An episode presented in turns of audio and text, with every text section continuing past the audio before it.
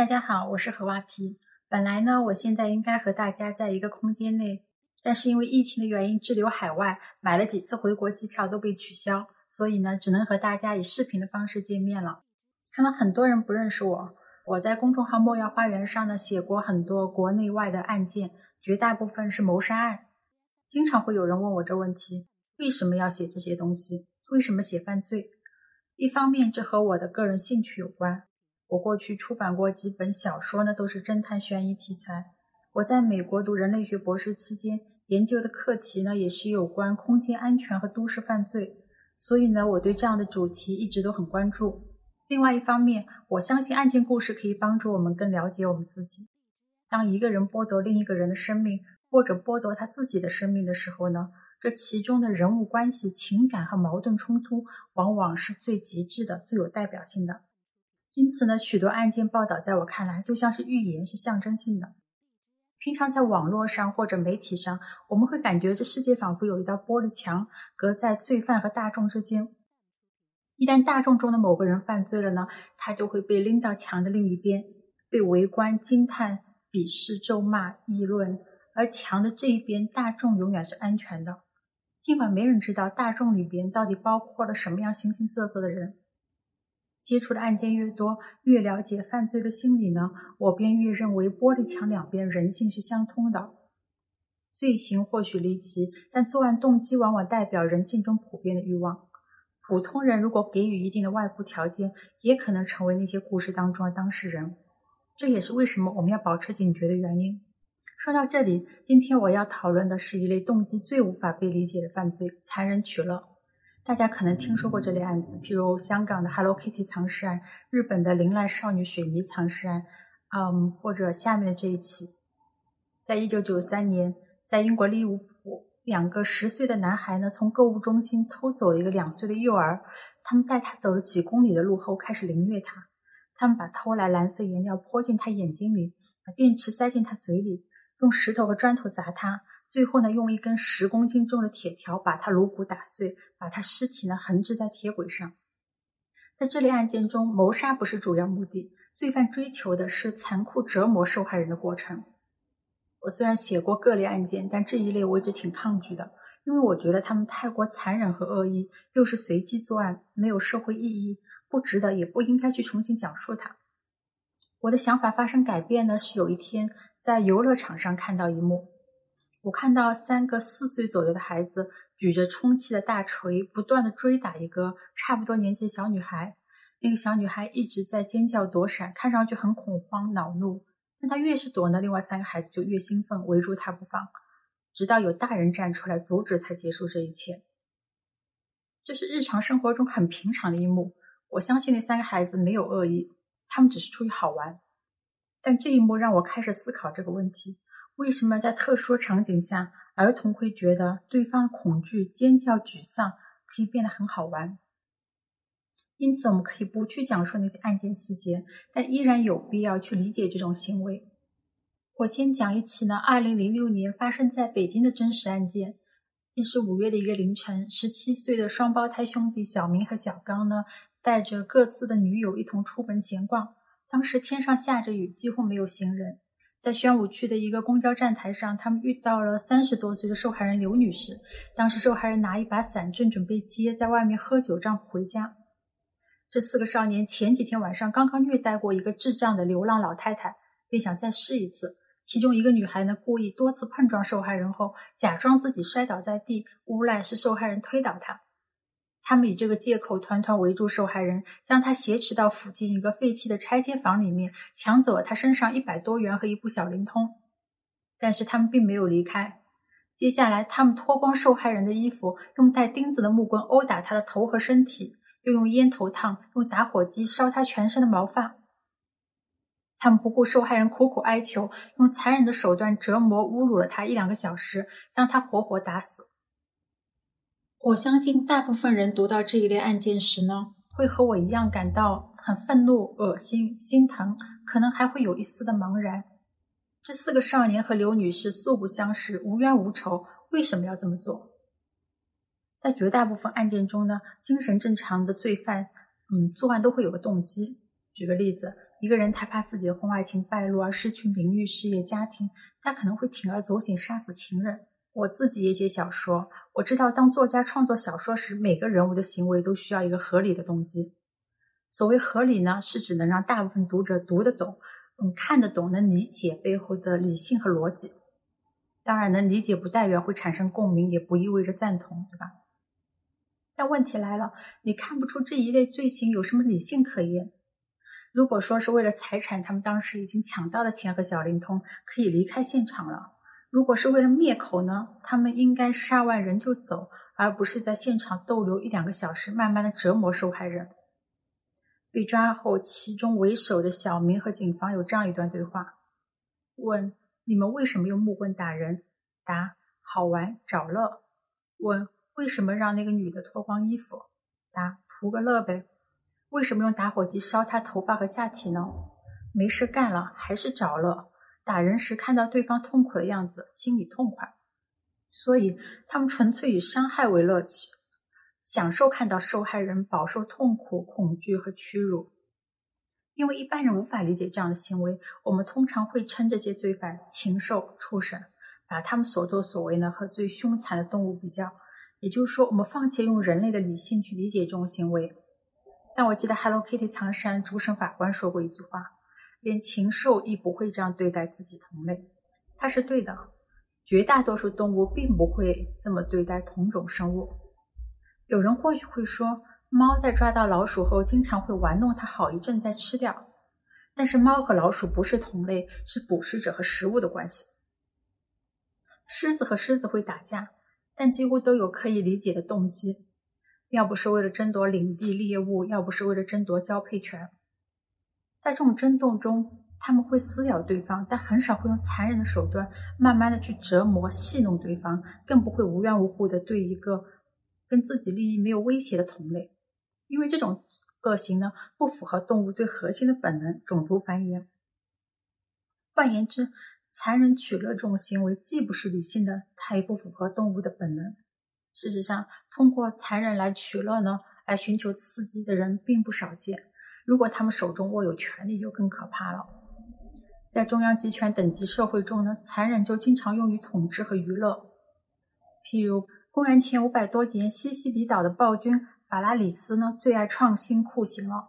有一天，有一个铜匠给他献了一头空心的铜牛，把人关进去后呢，在下面点火炙烤。受害人的惨叫声会通过一个特别装置传出来，听上去很像是野兽的吼叫。这一类残忍取乐的行为在战争和动乱中就更为常见了。BBC 曾报道过2002年发生在乌干达的一起屠杀事件。当时反叛的士兵闯入一个村庄，据一个妇女回忆呢，那些士兵踢死了她两岁的孩子。随后，一个女兵走上前，要求她亲手把自己五岁的孩子在柱子上撞死。如果她不这么做，或者力气不够大，士兵会抽打她。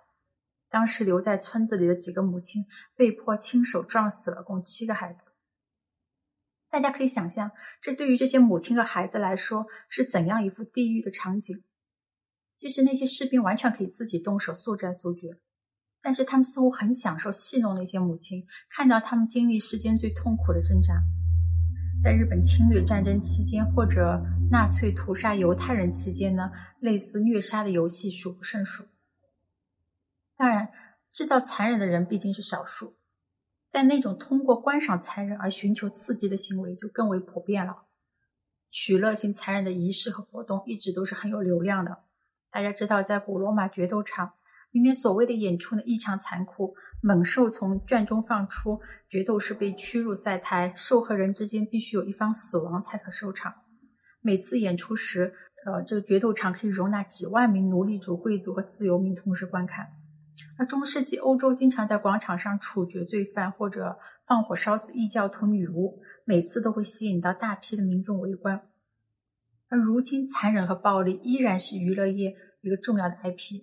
譬如一九九九年发生的 Hello Kitty 藏尸案，三个男性把一个二十三岁性工作者呢囚禁在一间公寓里，殴打、燃烧他的身体，喂毒品泼泼滚油，在伤口涂辣椒油，并逼迫他发出叫声。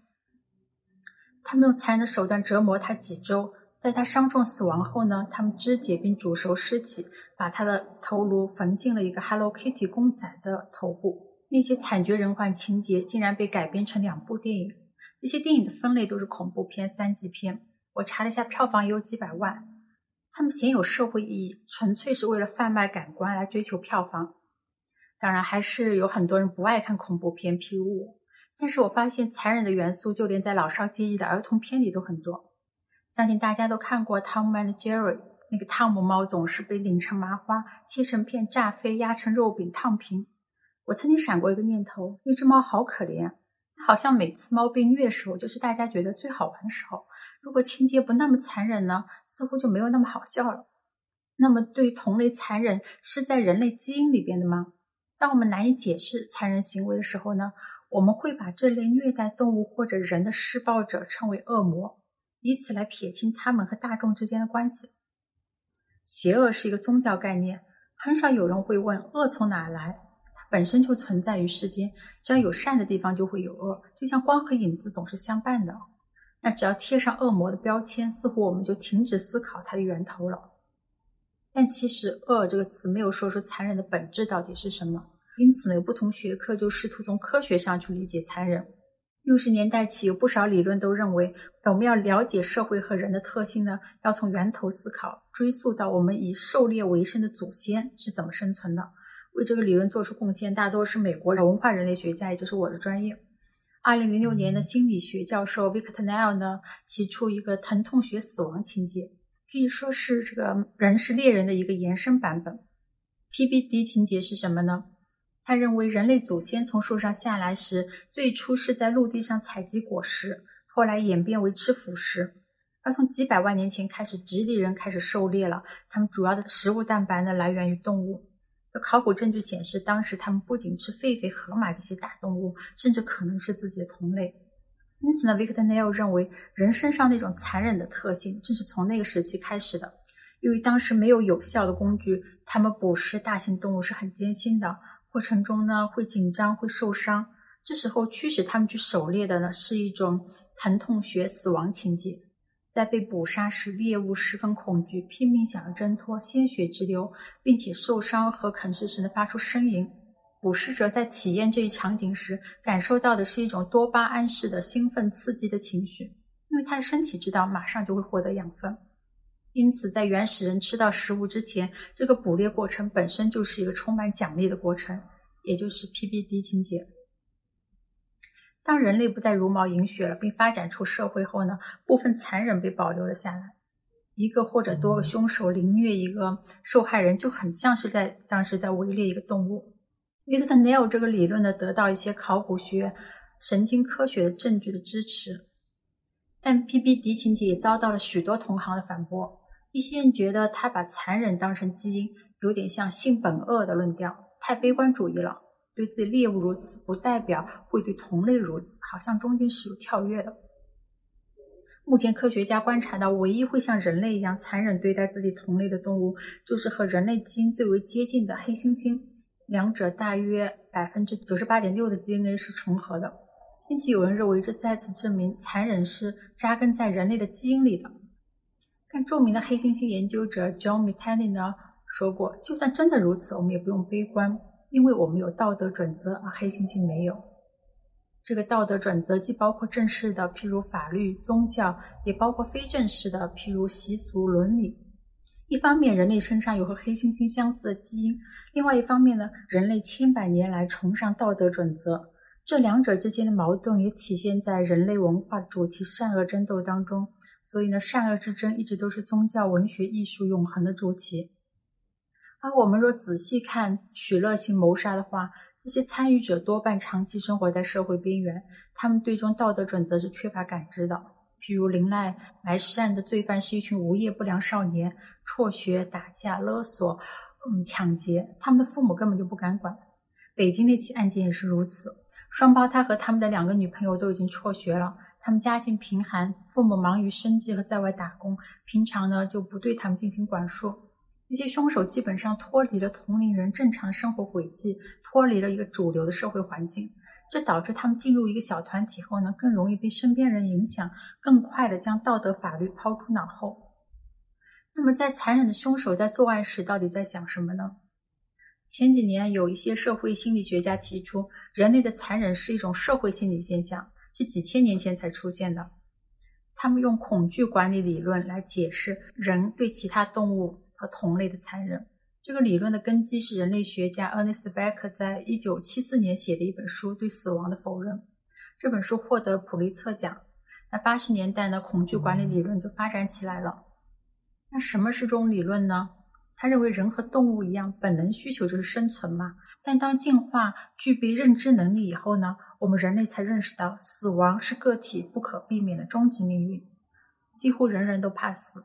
为了应对死亡的恐惧和焦虑呢，人类创造出了宗教、集体道德、文化等信念，这些呢都属于世界观防御。所以从西方到东方，在绝大部分宗教里，人死后都不会烟消云散。而是会重生、投胎、灵魂上天堂。这些文化世界观让我们相信自己和其他动物是不一样的。因此呢，当一个群体的世界观被另外一个群体世界观威胁时候，残忍和暴力就发生了。所以很多战争都是为了意识形态或者宗教信仰开战。文化越强大，战争就越残忍。那时候，残忍就成了一种彰显权力、保卫文化世界观、建立社会秩序的手段。而在个体的层面，二零一七年美国亚利桑那大学的一个实验表明呢，人潜意识里越有死亡焦虑，就越有可能去认同杀害动物的行为。当人们有死亡焦虑时，会做不同的事情去缓解，譬如篮球运动员可能会在球场上跟奋力拼杀；而在动物研究当中呢，潜意识受到死亡提示的人更倾向于去杀害动物。专家因此认为呢，这可能是因为他们想证明自己和动物不一样。会感觉自己是特别的、坚不可摧的、不朽的。同时，我发现虐杀动物的人和连环凶手呢，他们在作案前往往会因为各自生活的原因产生一种无力感、自卑感，拼命想要挣脱，想要证明自己的力量。举个例子，杀害张莹的凶手克里斯滕森呢，曾经对他女友说过这么一段话：“默默无闻的活一辈子是多数人的默认选项。如果你想知道什么最让我害怕，就是这个。”我不会泯然众人矣。我拒绝，我不在乎人们怎么记住我。我宁愿摧毁人性，也要让这发生。好的、坏的、受人尊敬的、臭名昭著的，我都不在乎。而一些连环杀手提到，受害人的恐惧、绝望、哀求呢，会让他们感觉自己拥有至高无上的权利，仿佛可以掌控他人生死，感觉自己在扮演一个神的角色。通过残忍，凶手们是在错误的寻找力量，试图建立一个人和人之间秩序。在这种秩序当中呢，他们把自己放在其他动物甚至其他人类之上。那残忍的凶手会有共情能力吗？无论是嗯 PBD 情节还是恐惧管理理论呢，指向都是人类的共性。但是很显然，人和人之间是不同的，有巨大的差异。为什么在现实生活中，当我们看到一个同类疼痛、流血、死亡，大部分人会感到很紧张、压抑、害怕，而另外一些人却又感到很兴奋、很刺激呢？如果细看那些残忍取乐的案子，你会发现总有一个带头的主谋，他们是提出作案的人，是那个一步步把暴力升级的人。在法庭上呢，通常也是最无动于衷的那一个。这样的主谋中有一些会被诊断为精神病态人格或者反社会人格。我们在这里说的是人格障碍，不同于精神病，他们还是具有认知能力的，有的甚至可以在事业上获得很大成功。他们主要的表现呢是行为没有社会责任感，无视他人的权益，没有自省和愧疚之心，没有共情能力，经常撒谎，藐视法律和道德。有不少实验证明，人和人确实是不一样的。譬如芝加哥大学曾做过一个青少年实验，发现那些有行为障碍的孩子。如果看到有人被故意伤害录像呢，他们大脑中的那个奖励路径会变得很活跃，也就是说，他们可能会感到兴奋愉悦。一些引起别人生理不适的画面，在他们这里呢，可能引起强烈舒适。二零一三年，重庆发生了一起十岁的女童李某摔婴的案件，那个李姓的女孩在电梯里抱走了一岁的幼儿圆圆，两人并不相识。他无缘无故的殴打他，把他拖出电梯带回家，放在自家二十五楼的阳台上，最终呢导致圆圆掉到一楼摔成重伤。记者采访得知呢，李某在小区里是恶名在外，他经常会把其他孩子打哭，他会把自己养的蜗牛捏碎。他曾经把一条狗从二楼扔下来，把一个女孩的头摁在水沟里。他早就对同学说，他想把一个婴儿装在包里呢，从二十五楼扔下去。李某家人说他头部受过伤，但不管如何，他和大部分儿童确实不太一样。他似乎能够从伤害其他生命的行为中获得某种快感。其实每次在残忍行为之前呢，去人性化和物化受害对象，往往更先一步发生。譬如那些虐待动物的人，会把这些生命当成可以随意蹂躏的物品。一些强奸、虐待女性的人，必然在生活中物化女性。种族屠杀前的政治宣传，常常先把那个种族去人性化，贬为低等生物。这些行为其实都在消除一个共情的基础。科学界普遍认为，共情是残忍的克星。共情能力意味着我们有能力辨识到其他人的感受和想法，并且能以恰当的情感来回应。和真正有共情能力的人在一起，你会感觉自己有价值，自己的感情和想法呢被听到了，并且被尊重了。但人和人之间共情能力也并不是有和无的区别，多数人都是在一个中间地带上。譬如我见过许多比我更有共情能力的朋友，他们的共情是如此强大，以至于他们根本没法去读那些犯罪新闻报道，因为他们会感觉到强烈的恐惧和难过。我很喜欢看国外一个恶作剧节目。节目组呢，经常在街头捉弄那些不知情的路人。当看到路人被吓得尖叫，甚至恼怒时呢，是观众觉得最好玩的时候。也就是说，看到别人害怕、慌乱、动怒，在某些情况下，我们确实会觉得好玩。但是如果恶作剧变得过分了，到了某个临界点上，我们的共情开关就会被触发。我会觉得这一点都不好笑，会感觉到对方的沮丧和痛苦，本能的想要去帮助和终止。有一些嗜好残忍的人，他们的共情能力几乎为零，或者只对自己亲近的人才有反应。那么，一个精神病态人格的人是不可能具备共情能力吗？二零一三年，英国的一个实验证明，一些精神病态人格人大脑中好像有个共情能力的开关，它不会被场景触发，只能自己用理性打开。当他们看到一个人弄疼另一个时呢，和对照组相比，他们大脑毫无反应。但是，当实验者让他们想象自己就是那个被伤害的人，去体会那种疼痛时呢，他们大脑那几个区域才会有和对照组一样的活动。这一类人不是不能体会你在遭受什么，他们只是不想去体会。所以呢，他们往往具有浮于表面的魅力。当他们想要吸引别人时呢，完全可以猜到对方在想什么，假装和你共情，而一转身，他们又可以变得极度残忍。因为大部分人都具备或多或少共情能力。所以，发自内心喜欢残忍，能从极度残忍中获得乐趣的，只是人群当中极小一部分。这是为什么？每当有这样的罪案发生时，不管在哪个国家、哪种文化当中，都会激起公愤，引发全社会的声讨。好了，今天我试图回答这个问题：为什么有些人会制造残忍？学术界有各种争论，有的认为人类基因中有残忍的因子，有的认为这是一种文化心理现象。有的认为一些个体具有生理心理问题，譬如大脑损伤和人格障碍，但以上的观点呢，也不是全部的回答。那一部分残忍的罪犯是虐待狂，享受残忍和暴力；但另一些罪犯在心理医生的测评当中呢，心精神和人格都很正常。当他们站在审判席上时，看起来就是一些很普通的人，他们也会懊悔，会哭泣，会叹气。有的呢，甚至在事后会患上呃创伤性应激反应。你很难想象这么一个人会对另一个无冤无仇同类做出那些超越人类底线的事。那么那些本性并不残忍的人，又为什么制造残忍呢？原因有各种各样。大多数情况下呢，这些案件都是群体行为，而从众心理可以把一些人推向残忍。这个众不是指大众，而是指小团体里的多数人，其他人。